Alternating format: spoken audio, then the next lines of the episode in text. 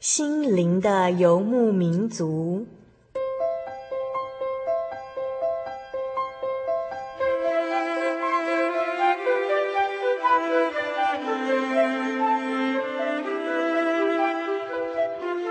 在这个谁都不管谁的后现代社会里，每个人的心灵都是游牧民族。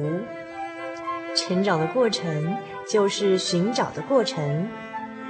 每一颗漂泊的心灵，其实都在寻找生命的绿洲。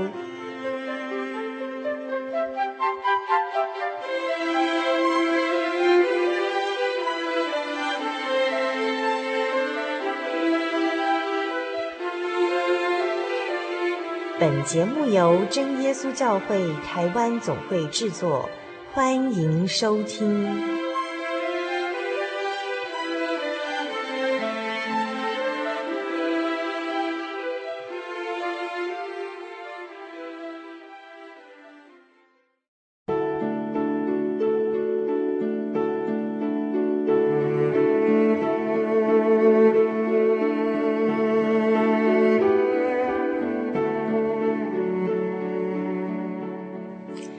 心灵的游牧民族朋友，大家平安，我是主凡，又见面了。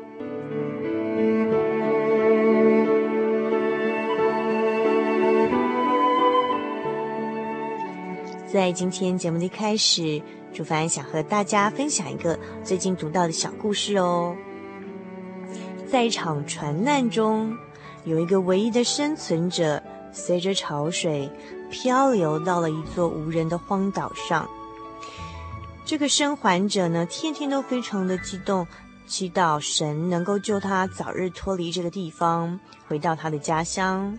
他甚至还每天都注视着海上是否有可以搭救他的人或船只经过。可是除了汪洋一片，什么都没有。后来呢，他决定用那片带他到小岛的木头，造一个简陋的小木屋来保护他。在这险恶的环境中生存，并且保存他所有剩下的东西。但是有一天，在他补完食物，准备回小屋的时候，突然发现他的小屋竟然陷在熊熊烈火之中。大火引起的浓烟不断向天上窜。最悲惨的是，他所有的一切东西，在这一瞬间，通通化为乌有了。悲痛的他。气愤地对天呐喊着：“神啊，你怎么可以这样对待我？”顿时，眼泪从他的眼角中夺眶而出。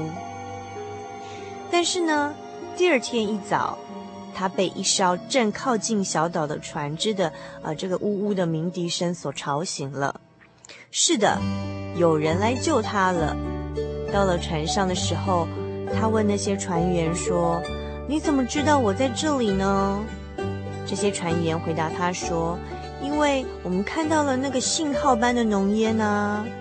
原来呀，啊，昨天他的小屋失火所发出的那个浓烟呢，正好就成了呃拯救他的一个信号，让刚好从远处经过的船只能够看到，甚至就近的过来拯救他。”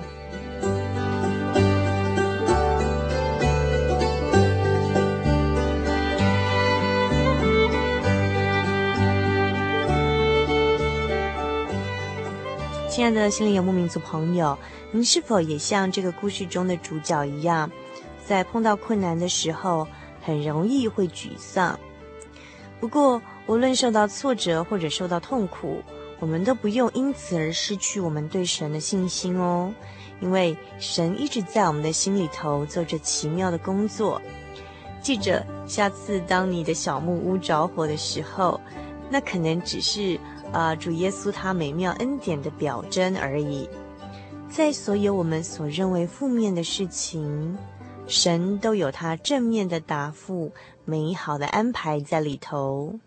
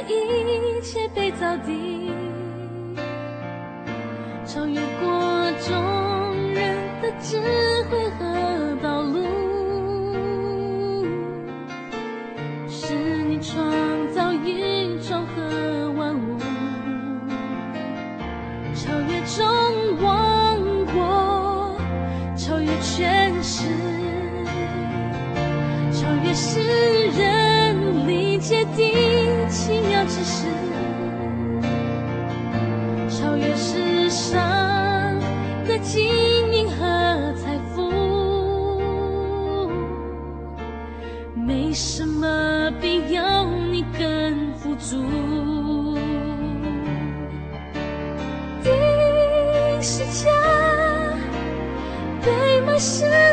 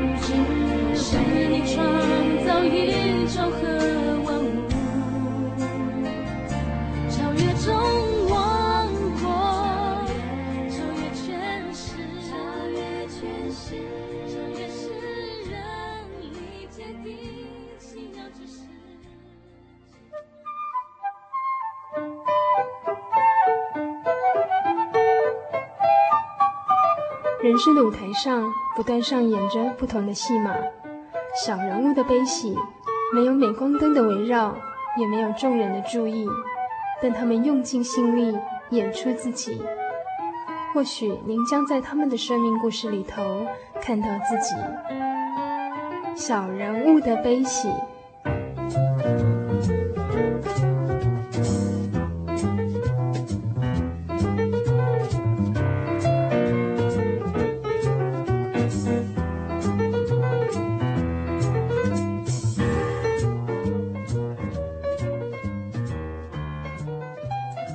各位心灵的游牧民族，在空中朋友，大家好，我是主凡。我们现在进行的是小人物的悲喜这个单元。那么在今天小人物的悲喜这个单元里头呢，呃，主凡一样邀请的是上个星期到我们节目当中来，呃，跟听众朋友分享他生命中呃几个很重要事件的呃一位。我上周介绍的方式是说他是最年轻貌美、青春洋溢，呃。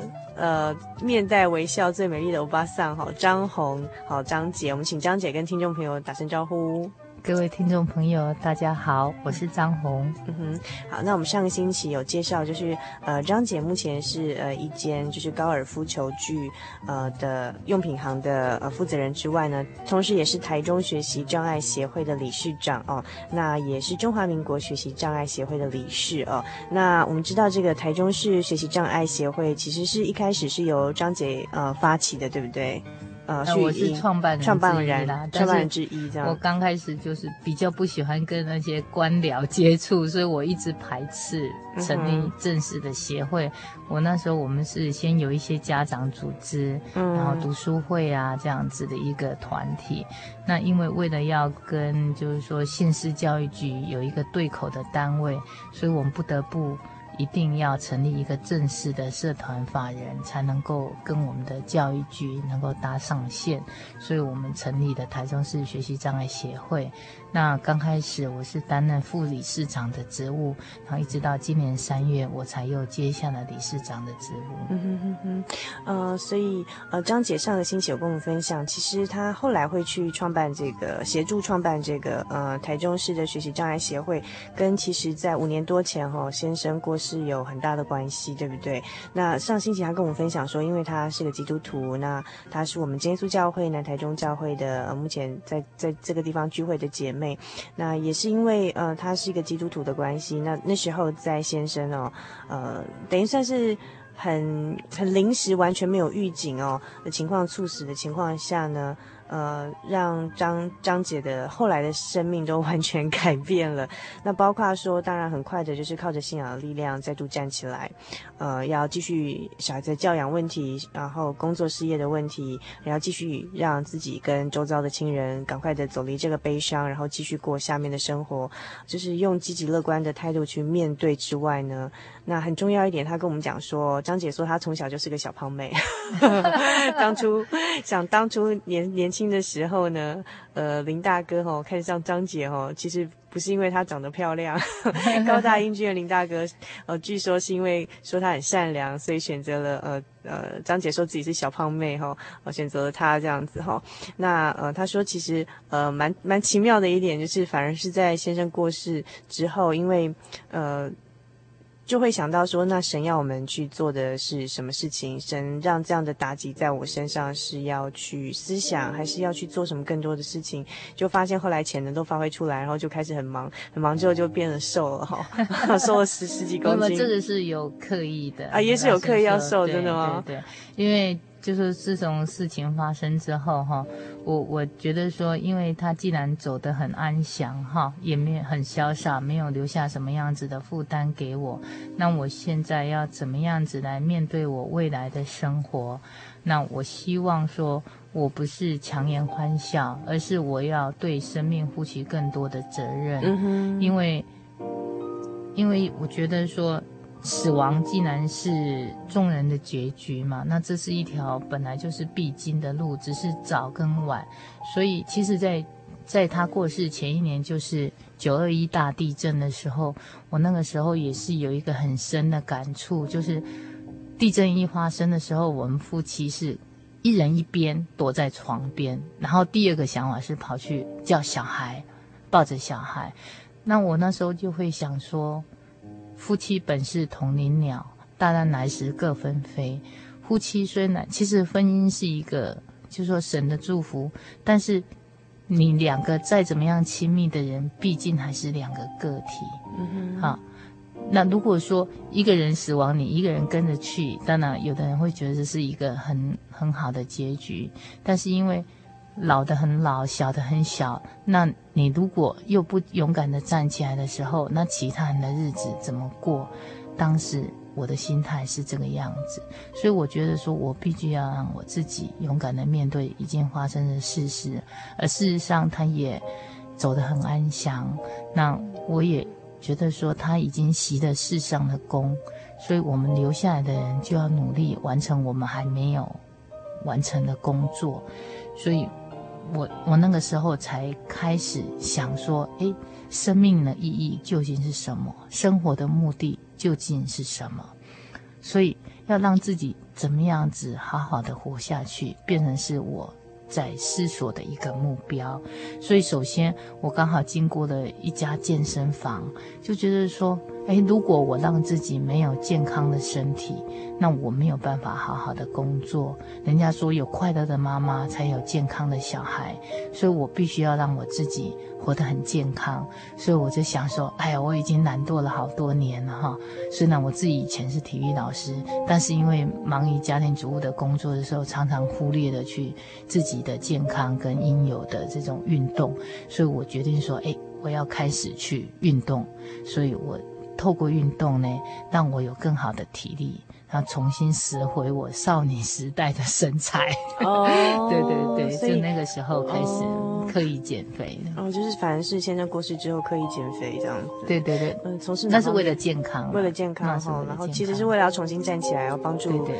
体力、呃、对体力，还有就是有老有小要照顾，自己要负起这些责任哈，所以有刻意要让自己坚强起来，然后透过运动哈，对的，让自己更健康一点这样。嗯、呃，那其实会其实会去创办这个呃学习障碍协会，其实也是跟张姐呃的儿子本身是学习障碍而有关，是吗？因为我刚刚说到，就是说我必须要让自己认真思索生命的意义跟生活的目的之后，我决定就是说，哎。思索，嗯，怎么样子好好的过日子？除了注重自己的健康之外，当然家人的关系是我所最重要的。那因为孩子在学习的过程当中，从小就是比较有挫折，不是很顺利。虽然那个时候老师有警告过我说：“你这个孩子高智商低成就。”但是国小的时候就有这样说过。对对对，但是。我在那时候在想说啊，可能是大家给晚题，所以有的男孩子就是发育的比较慢，所以也不以为意，以为是杀鸡晚成型。对对，所以一直到了上国中，他他在学习上遭受了非常大的挫折，而且遇到了一个不是很适任的老师。那个老师基本上是以打骂教育，还有以分数教育做教学。跟什么？就是分数，分数教育，他他就是以分数做一个评量，然后就是用用打骂的方式来教育孩子，让孩子在身心上受到了相当大的挫折，然后一直到有一天，孩子跟我讲说：“妈妈，人活着有什么意思？”嗯哼，他第一次讲，我还不觉得。但是在我先生临时这句话，就是在我先生走的前后，我现在也不太记得是前面还是后面。我那时候就开始思索这个问题，我想说为什么要让他读得这么痛苦？究竟这个问题出在哪里？然后朋友刚好拿了一本有关学习障碍的书给我参考。那个时候中华民国学习障碍协会才要开始成立，然后我才了解到原来有这么一群不一样的孩子，他们。他们的学习，其实他们不是不能学。所谓学习障碍，就是他的 IQ 是正常的，嗯，但是他们的学习会有困难。嗯，他们是因为神经功能的异常，导致他们在听说读写算，其中可能有一项或多项有困扰。嗯，那有的孩子是他听得懂你说。的事情跟说的话，可是他看不懂文字，他不是文盲，只是他在阅读上有困扰。有的是辨识符号有困扰，有的是文字书写有困扰，啊，有的是他看得懂，可是他读不出来。嗯哼，啊，有的是看得懂，听不懂。那你可以想象，这种障碍是非常很奇怪，它就像我们刚开始。遇到那个这个叫鸭嘴兽，我们协会的代表是一个鸭嘴兽。这个鸭嘴兽刚刚被人家发掘的时候，那是它为什么会有有禽类的的嘴巴，然后却是哺乳类的这这种身躯？然后又能够有蹼，又能够在水里游，所以他好像是一个四不像。但这种孩子就是这样，就像我刚刚说的，我的孩子的导师曾经丢给我一句话说：“你这个孩子怎么高智商低成就？”他怎么样判断这个孩子高智商？因为这个孩子应对自如，甚至讲起科学或是各种常识，非常的。他的尝试非常的丰富，然后应对自如，可是他在认知上、辨识符号上有困难，这是我们后来透过检验才发觉的。嗯，所以那时候还不知道说他的问题出在哪里的时候，他在学校会有哪些表现，让老师有这样的疑问？他他就是说，呃，功课都跟不太上。可能老师发了三张的作业，他写出来的那个作业几乎都没有人看得懂，因为他执笔有一些困难，他的脚小肌肉的发展比较慢，嗯，而且他在符号辨识上，他你如果是考一课，他可以很完整的回答你，可是你考两课以上的问题的时候，他就会搞不清楚状况。然后他有很多，就是说你当我们你要注意到那个电脑的键盘，它上面有很多，有时候是注音的，有时候是英文的，有时候还有一些其他的符号。它这些符号混在一起的时候，它根本不知道那个键盘代表是哪一个，他找不出来，他很难辨识这些符号。他常常要打电脑的时候，他必须要去开启荧幕的。那个键盘的小视窗，可能单纯英文的，或是单纯注音符号的，或是单纯什么样子符号的，它可以很轻易的辨别。但是你同时出现很多符号的时候，它就会搞不清楚。就是，嗯、就是我们像我们电脑键盘，同时会有波波猫，对对对对对，英文数字这样。但不是每一个孩子都有相同的状况。就是其他的学习障碍儿童可能会有对对对，因为所谓的。学习障碍，他就是说，可能只是听，可能只是说，可能也有可能是读，啊，有的是写，有很多是书写障碍的。像，其实我们知道，Tom Cruise 他在美国是读的十几所的中学，嗯，那他现在在。可能是获得奥斯卡提名，他是一个影帝。事实上，他求学的过程当中，他也是充满了挫折。为什么？他就是在在阅读有困难。他事实上他是没有办法读剧本的。哦，那他怎么读剧本？人家念给他听吗？哎，有的就是就是靠这样子的一个方式。嗯、所以原来 Tom Cruise 也是一个学习障碍的，对对，对，甚至雪儿也是一样。嗯、我们说现在我们大家在讨论爱因斯坦一百年。那爱因斯坦本身，他在小时候也是被认定是一个学习障碍的。嗯、真的吗？对，人家认为最聪明的科学家。他的他的大脑是曾经有人去解剖，那他在学习有文献的记录，就是说他他不晓得是阅读的还是书写的，嗯、书写的障碍，就是说他的拼音永远都是不对的。嘿嘿。哦，好惊讶哦。哎，可是。不妨害他本身的思考创作的能力，他数理方面的符号没有问题。但是就是在，所以我们有很多在协会里面有很多的孩子，他是可能国文科很差，但是他数理非常好；有的可能国语文类跟跟数理没有办法，但是他的音乐非常好，或者说我们我们知道有的孩子他美术方面很好。啊，他可能在其他的功课是跟不上的，所以其实每一个孩子都有他潜在的能力，我们不能够因为他某一些某一项的表现不好，然后就否定了这个孩子的能力。可是以我们目前哈的这种教育的体制，尤其是在台湾。我们都是属于齐头式的平等，嗯嗯嗯、然后你就是你就是要考会每一科，嗯、国英数理化社会，你每一科都要很均衡的发展，你才有出头的一天。所谓出头一点，说你这个学历才能够顺利的通过一层又一层的考试。而可是事实上，有的孩子他没有办法很顺利的完成他的每一项考试，嗯、但他不是不聪明。他不是没有能力可以可以去独立生活。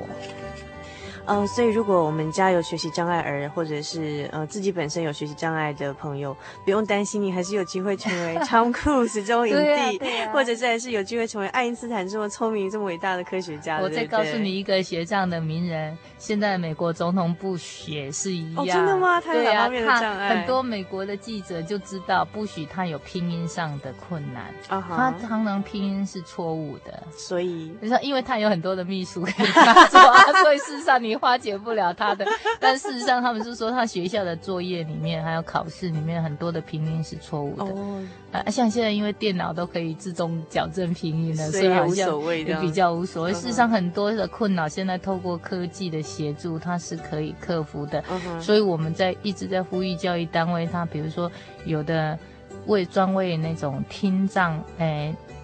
专为视障的孩子，他不是有有点字的吗？嗯哼啊，所以他就是用用报读的方式来考试嘛。啊，所以有的孩，如果我们就是说他眼睛是正常的，但是他在视视觉方面传输有困扰的话，因为我知道的就是我孩子的一个同学，他就是视觉传输比较慢，就是会慢半拍。他在认字看字的时候，他必须要一个字一个字指。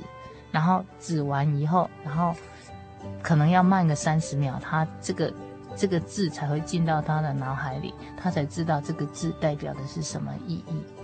所以像这种孩子，我们就必须要给他延长他考试的时间，可能还要加上报读的方式辅助他的学习。嗯，好、哦。可是我们目前的教育方式，如果你孩子没有被发觉这方面的困扰，你家长没有主动提出要求的话，这种这种特殊考试的方式是没有被一般广泛在在一般的课堂里面可以实施的，所以必须要透过家长的了解、老师的发掘，然后来协助这个孩子来进一步的学习。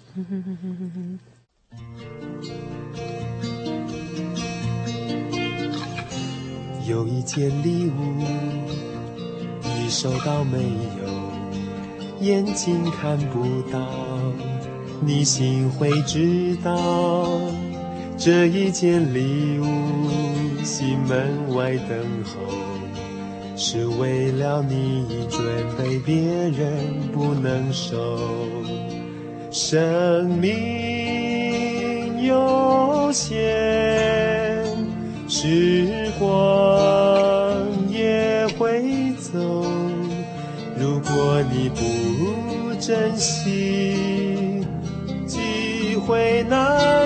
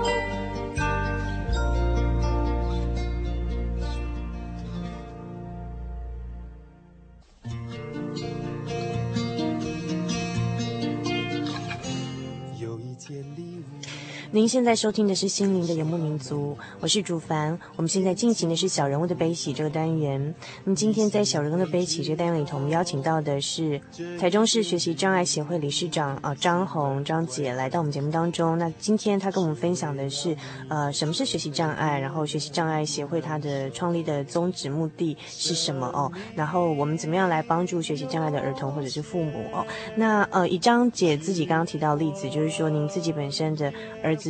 一开始是在国小时候，老师有说，哎，怎么你的小孩子是高高 IQ，但是低成就这样，然后一直到国中的时候，然后大概是在。呃，先生过世的前后，有发现小小孩子有跟你说啊，为什么人活得这么痛苦哦？那人生的意义在哪里哦？那是发现说他在国中的这个阶段，尤其是升学压力特别大的这个阶段，发现说他产生了这个生活适应上很大的啊、一个不好的一个状况，然后让呃张姐开始意识到说要去重视这个问题，然后渐渐的，就是从朋友手上拿到了有关学习障碍的书籍，发现说，哎，自己的儿童可能是学习障碍儿，是这样的关系发现的吗？然后一开始你采取的措施是怎么样帮助这个小孩？就是你带他去医院求诊呢，还是说用什么样的方式？就是譬如说我们在听众朋友当中，也许他有小孩子是在国小或国中，因为他可能有类似像呃刚才张姐跟我们介绍的这些现象，但他可能不晓得该去哪里求助。呃，像我孩子那个时候，因为学障的观念才刚刚萌芽哈、嗯，因为这已经是六年前，六年前吗？嗯、对对对，所以说那个时候就说可以求助的单位还很少，所以我那个时候只有带他去医院检查，就说他在究竟是哪一个生理器官出现了问题，那可是。以目前的科学仪器，透过医学方面的检定，事实上是没有任何的仪器可以检测得出来。嗯，所以没办法。他甚至有，他除了照脑波，做了各种听觉、视觉方面的检测是都 OK 的，都没有问题。但是他后来有做的一个是属于。脑部的类似这种比较精密的检查，我忘记那个名词是什么。反正在台中荣总没有，还得到台北荣总去做，有点类似吃核共振，还是什么那种的，的就是说还得打那种辐射剂进去，那个检检查他的脑部发育。他那个后来给我的检查报告是属于他小脑是属于比较萎缩的，那所以他在。动作协调上比较不好，但是这事实上并不影响到说他阅读的能力。他是在符号辨识上，后来我们稍微再做一点厘清的，请专家学者稍微再做厘清的时候，发觉他是在一些符号辨识上有一些困难，所以很多那些数学的符号对他来讲没有意义，他也搞不太清楚。只要加减乘除还可以，可是什么西格玛、阿尔法、贝塔什么这些东西，对他来讲，他简直没有办法去理解这些东西是什么东西，还要怎么样去做。所以，所以后来我也不勉强他在课业上再做进一步的要求。我只希望说他能够快乐的生活下去。所以我反方向的朝他有兴趣的地方去发展，比如说。他想要学跆拳道，或者是说他想喜欢表演，要学表演，我就尽量鼓励他从那里重拾他对自己的信心，嗯、学习的动机。嗯、然后我也把他转到一个升学压力比较小的学校，嗯、慢慢的他才愿意再重新学习，愿意再对生活重新展开他的这种。意愿，否则的话，他在国一、国二的时候，他的日子确实活得很辛苦。在那个时候，我真的天天都要担心，说是不是会像现在社会新闻里面常常说的，嘣一声就跟你从楼上跳下来的那种情况。有，所以，然后又经历了我先生的这种突然间过世的这种感受，我会觉得说，事实上，人生就是说学习的过程是可以很。可以拉得很长的，你不一定要急于一时，但是如果没有健康的身心灵的话，那你拥有其他也没有什么用途。所以我那个时候就是完全就是把分数放下。嗯哼。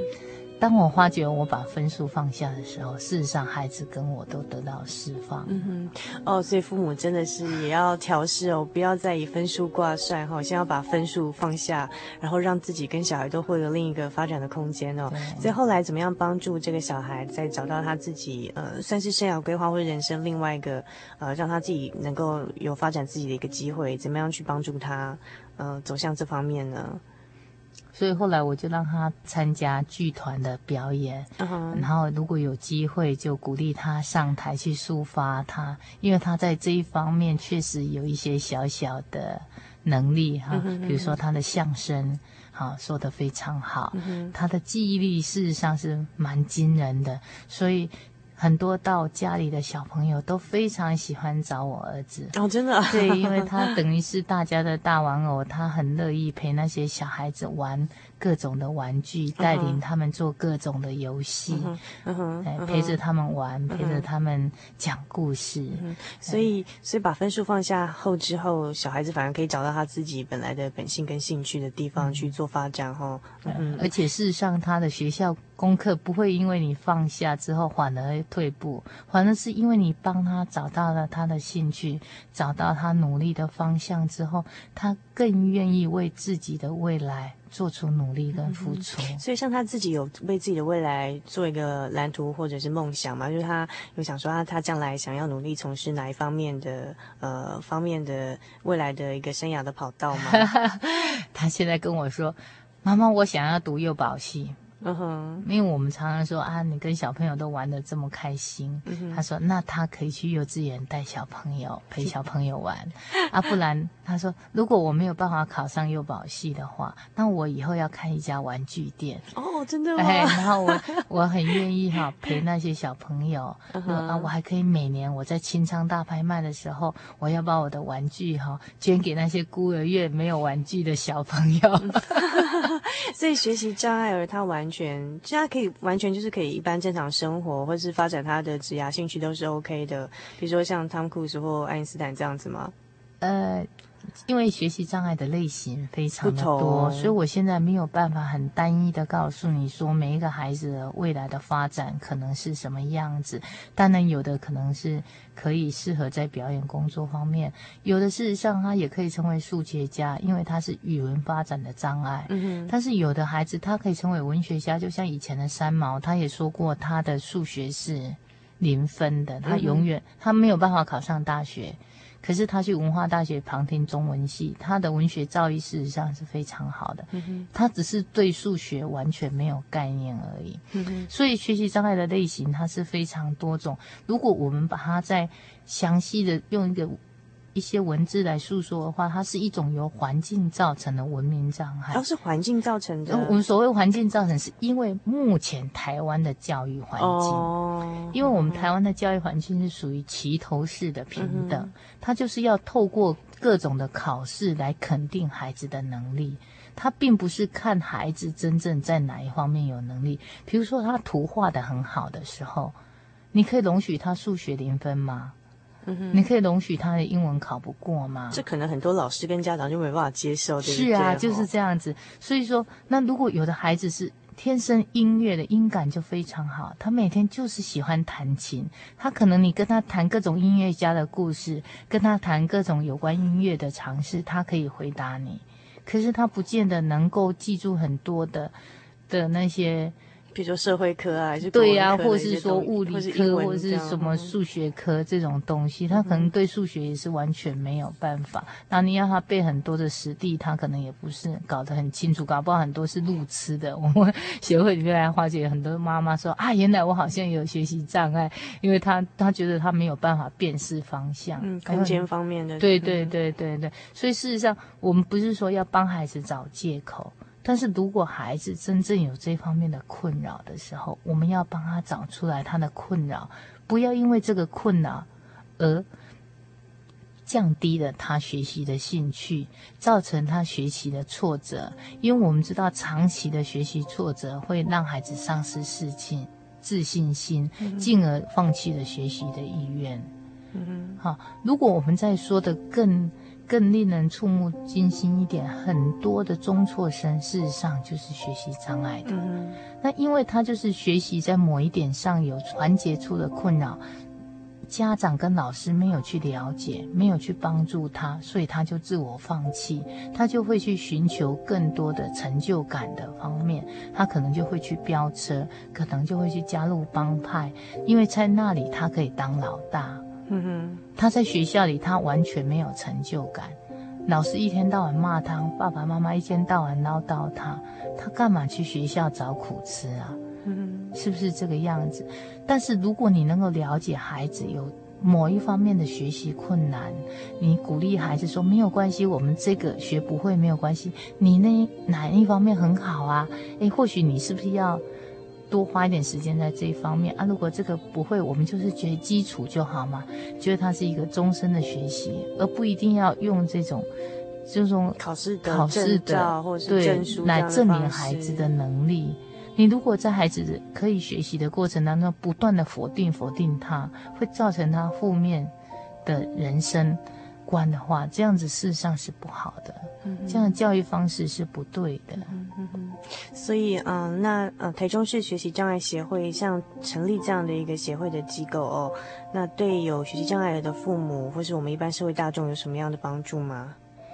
哎，因为我们学习障碍协会基本上是一个，就是说结合学者专家的家长团体，嗯、然后我们里面有很多的志工，我们有一些。师院师大的老师，他们都学过特殊教育，嗯、他们有一些教材教法，可以帮助一些学习有困难的孩子来找到适合他们的学习方式。嗯、那我们我们台中市学习障碍协会里面还有一个咨询的专线，可以帮助，就是说，哎，如果需要的家长，你可以打电话来，我们帮你跟老师约时间，你可以带孩子来。帮孩子做一些简单的测验，厘清他究竟是哪一方面出的问题。在学习上，我们应该要怎么样子来帮助孩子？哎，这方面我们都可以做。我们也经常举办读书会，一些家长的支持团体。嗯、我们也帮孩子做一些补救教材教法的的课程。还有我们在暑假，我们去年的暑假办了一次戏剧营，也很受孩子的欢迎。我们是透过戏剧呈现的方式，让孩子从说故事开始，然后做道具，然后到最后呈现一出戏剧，完全都由孩子跟辅导员一起来做，让他们有机会站上舞台去表演，抒发他们的感情，然后。激发他们的创作力，哎，那孩子都玩得很开心。那是不是说，如果家里有，嗯、呃，父母发现小孩子在学习上有些状况，是不是越早去发现他是不是有学习障碍的，呃，越早去找协请专家协助来诊断，说小孩子的问题是越好的呢？还是？呃，一开始我们先要厘清说孩子他究竟是哪一个环节出了问题，所以我会。当你的你觉得说孩子智力应该是正常的，啊，然后诶，只是说怎么样子，好像在读书方面好像都不太容易集中注意力，很容易就分心。嗯。然后当你让他坐下来读的时候，那个文字会跳字跳行，或者是说他在书写的时候，常常就是会落掉字，或是说会有进字的，就是相反的。好，或者说他在书写上总是觉得跟别的孩子不一样的时候，我会建议家长，你先带孩子到各大医院，他都有儿童心智科，先那里先。寻求医师的帮助，先把你的困扰告诉医生，医生会帮你排定时间来帮孩子做各种的检测。这种检测基本上他可能是看看他的眼睛有没有问题，耳朵的传输有没有问题，还是说脑部有没有什么样的问题。我们把排除了各种生理的。的状况，因为有的孩子可能基本上他可能是近视，嗯哼，我们要先把这个生理上的因素先给他排除，那把他眼睛治好，或许他看得到清楚黑板的字了，那他学习就没有问题。嗯哼哼哼哼。不过，嗯，其实张姐好像也蛮看得开，就是说自己的小孩有这样的状况，不会有说，哎呀，怎么这样子，都好像不达到自己的期望，好像可以很快的。就是说，能够自己必须要特别在这里提醒各位家长，就是不要以为，就是说你承认孩子有学习障碍，就是为孩子贴了标签，好像就好像什么做掉上面更小孩代志就抬不起头。嗯、其实这个都不是正确的态度。我们每一个人本来就有他各自的所长。我们笑说龟兔赛跑，那是因为没有遇到河啊。嗯、如果遇到要过河的时候，兔子怎么办？嗯哼，嗯哼，是不是这个样子？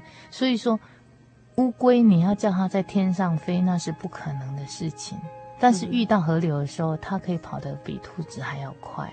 所以每一个孩子天生就有他不同的气质跟潜能，所以我们应该要去找出孩子的潜能跟他的特殊的能力在哪里，而不要一昧的用齐头式的平等来要求每一个孩子。嗯好，那如果孩子遇到了困难，我们说遇到了一个障碍，我们要去面对它，而不是去逃避它，而是说有时候我们可以绕一个弯。我觉得这样子才是一个比较好的一个态度。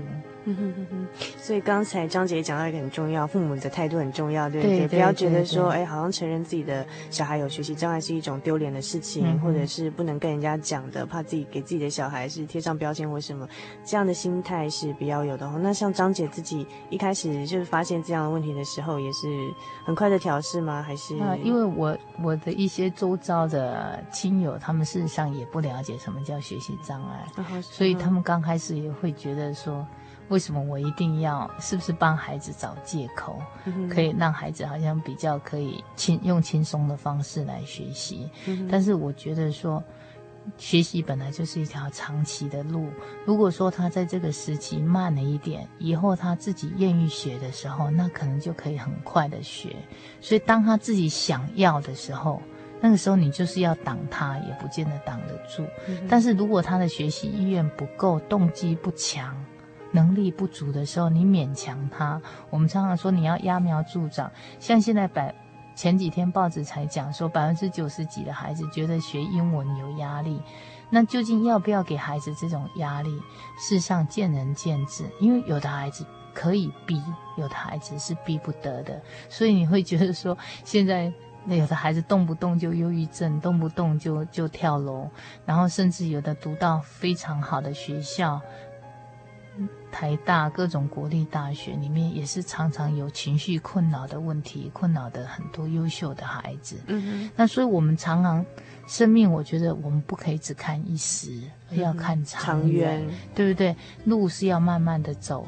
那生活的目标、生命的意义究竟在哪里？其实我觉得这是更值得我们父母去深思的。嗯哼，所以我是比较持着这种态度，就是说，孩子的兴趣跟能力到哪里？我们支持做父母亲的，就是支持孩子去追求他的兴趣，然后发挥他的能力，那他会觉得生活会比较有意思一点，那他也会比较重视他周遭群体的关系。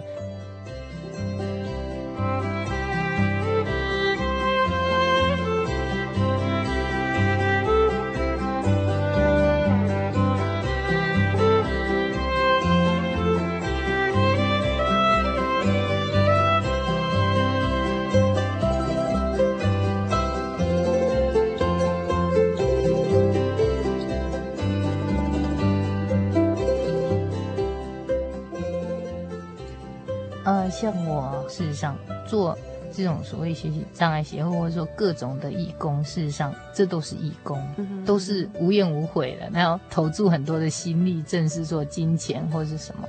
但是我是觉得有一些事情不做不行，总是要有人去做。嗯，然后只要是对社会有正面的影响，而且一方面来讲，我觉得这也是为主在做工。嗯哼，我多做一点，大家多肯定一点。那我觉得神的光就会多花一点，嗯哼嗯哼，然后人家会说啊，那你是一个基督徒，所以你有这么有爱心，愿意来做这件事情。只要人家多为我多一点肯定，我觉得那不是为了我个人，而是我觉得是。能够为主做事情，我觉得很高兴。嗯、所以，当把做这些把爱传出去，去当然要把爱传出去的方式很多，要很多不同的角落都需要呃我们的帮助。但是今天其实张姐她会选择在帮助学习障碍儿这个方面的去从事，去协助呃。当然，这也是很也是有很奇妙的因缘际会，呃，当然就是呃，除了张姐上次跟我们说，因为先生的突然的离世，然后张姐自己是基督徒，她会思想神要我身上，希望我去做什么样的事情，我的人生目标在哪里，然后也因为是自己的小孩子刚好是学习障碍方面呃的小孩子，那所以就是哎朝这个方向去努力。要当我们再去做把爱传出去，去帮助呃这方面的人的时候，会感觉自己其实。只是在信仰上做更好的实践，就好像是在做把主耶稣的爱传出去这样一个很好的一个呃服饰的工作一样哦。那呃，其实我发现张姐真的心胸很宽阔，而且很很乐观，哦，那是非常正向的人生积极的态度。哎，感谢主啊！所以信仰其实也是信仰也是驱使呃鞭策，然后张姐去从事这些。呃，帮助呃更多父母跟小孩这样工作的呃一个主要的动力哦。那张姐自己本身也会让自己的小孩去参加宗教教育嘛，哈，对不对？对对对，对我现在我女儿已经在当呃幼年班的教员了。嗯哼哼哼。所以就是让他们从小时候开始就接触宗教教育，也是对他们一个很好的帮助的。对对，我常常跟孩子讲说，爸爸妈妈不可能经常在你的身边。嗯哼。好，当你遇到困难的时候。唯有主是我们的依靠，嗯、然后这个时候，当你比如说你到外地去，你在国内国外求学，如果你出现了问题、出现了困扰的时候，爸爸妈妈也不可能马上回到你的旁边。这个时候，你就是祷告，神会做我们的依靠。这是我们今天当基督徒最幸福的地方。嗯哼，嗯哼，嗯哼，好，所以这就是。嗯、张姐给小孩子另外一个最美好的礼物哦，除了就是给小孩子宽容跟呃谅解，去体谅，说不是只有分数可以代表呃一切哦，就是把分数拿下来之后，发现也可以给小孩子自己生涯发展的一片天空之外，最重要给他一个很好的礼物，就是呃让他认识这份信仰跟主耶稣，然后让他接受宗教教育。那相信宗教教育在呃就是小孩子发展上是另外一个灵性的培养，那是一个呃也是更好的那。其实刚才张姐有说，她透过这个呃学习障碍协会等等去做了这些许多呃，也算是一种社会教育的一个工作哦，然后去。帮助呃社会上更多正向的一些教育的观念之外，其实也是让我们去醒思说，我们其实因为呃像现在社会上很多人都很自私啊，常会有一些黑心什么产品出现哦，那就是其实我们可能在灵性、灵性的教育、灵性的智慧这方面的教育方向上出了一些问题。那其实灵性的教育跟智慧比比呃我们的呃可能智商方面各方面智力的。这方面的发展还要来得更重要哦。那其实灵性的呃智慧的陶冶，那也是我们可以给小孩子一个更好的礼物。而灵性的陶冶最好的地方，也就是来自于神，然后透过教会的宗教育，可以呃给我们小孩子在灵性的发展上做一个很好的正向的指引。那所以呃，这是今天非常谢谢张姐跟我们分享的地方。那也希望我们心灵游牧民族朋友呃都能跟主凡一样感受到，在张姐跟我们传递着这背后的爱哦。那这爱的源头是来自于神。在今天我们这个小人物的悲喜这个单元结束之前呢，不晓得呃张姐还想呃跟我们心灵游牧民族朋友最想分享的一句话是什么呢？如果你还没有生活中的目标，还找不到你生活的方向，我觉得你应该尽快找到信仰，找一个信仰让你有所依靠。懂得交托，并不代表你的软弱。我觉得能够找到神是我的福气。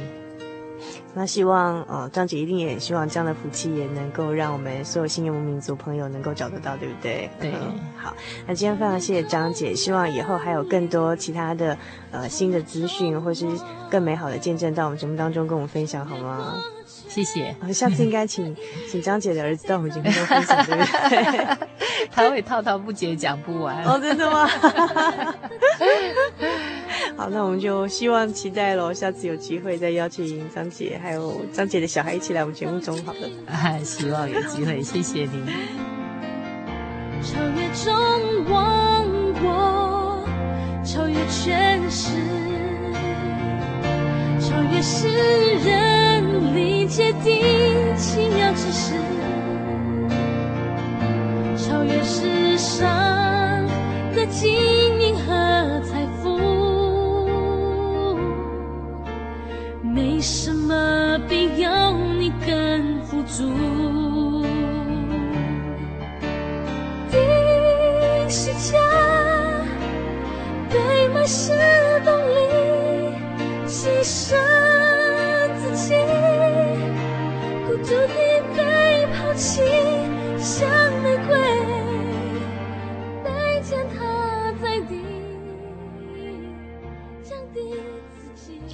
亲爱的游牧民族朋友，一个小时的时间，咻一下子就过去了。美好的时光总是过得特别的快。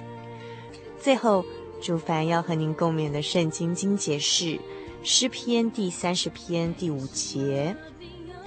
诗篇第三十篇第五节，因为他的怒气不过是转眼之间，他的恩典乃是一生之久。一宿虽然有哭泣，早晨便必欢呼。祝您今晚有个好梦，我们下个星期再见喽。在地降低自己，因你爱我，超越一切。定十架被埋是动力，自己孤独地被抛弃，像玫瑰，像玫瑰被践踏在地，降低自己，因你爱我，超越一切，像玫瑰被践踏在地。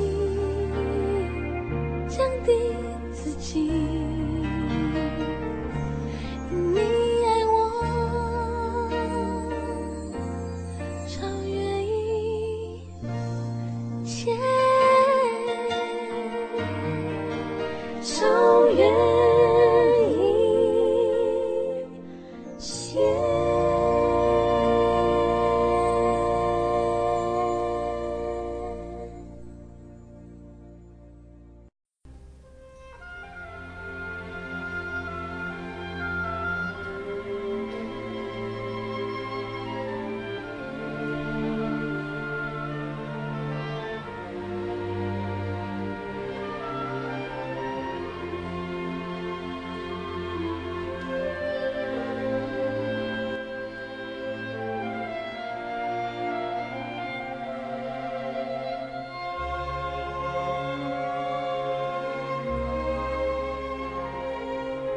Hello，亲爱的听众朋友，您现在收听的是心灵的游牧民族华语福音广播节目。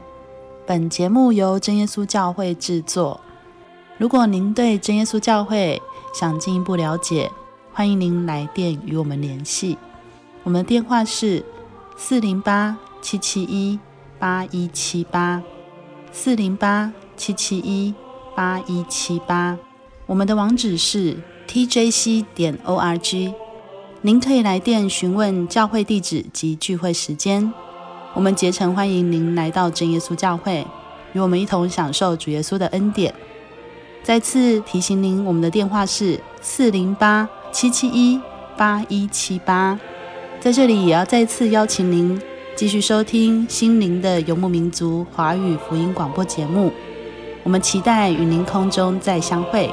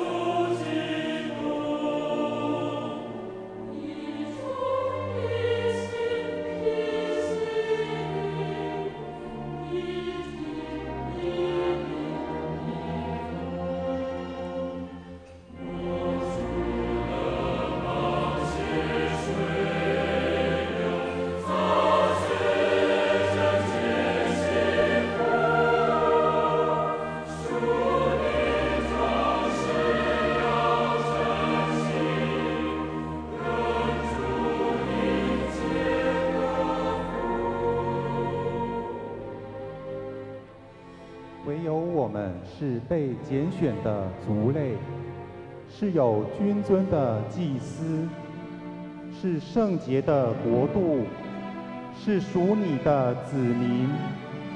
要叫我们宣扬那召我们出黑暗入奇妙光明者的美德。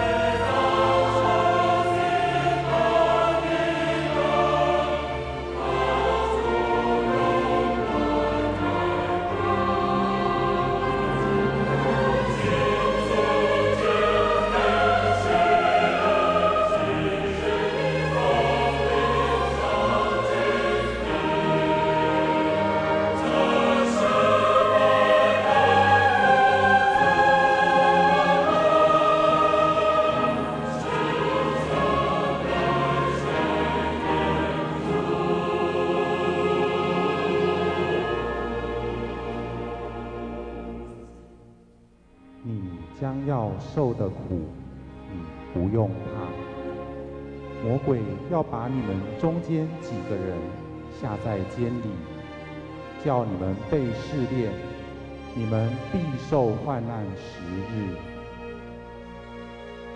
你务要至死忠心，我就赐给你那生命的冠冕。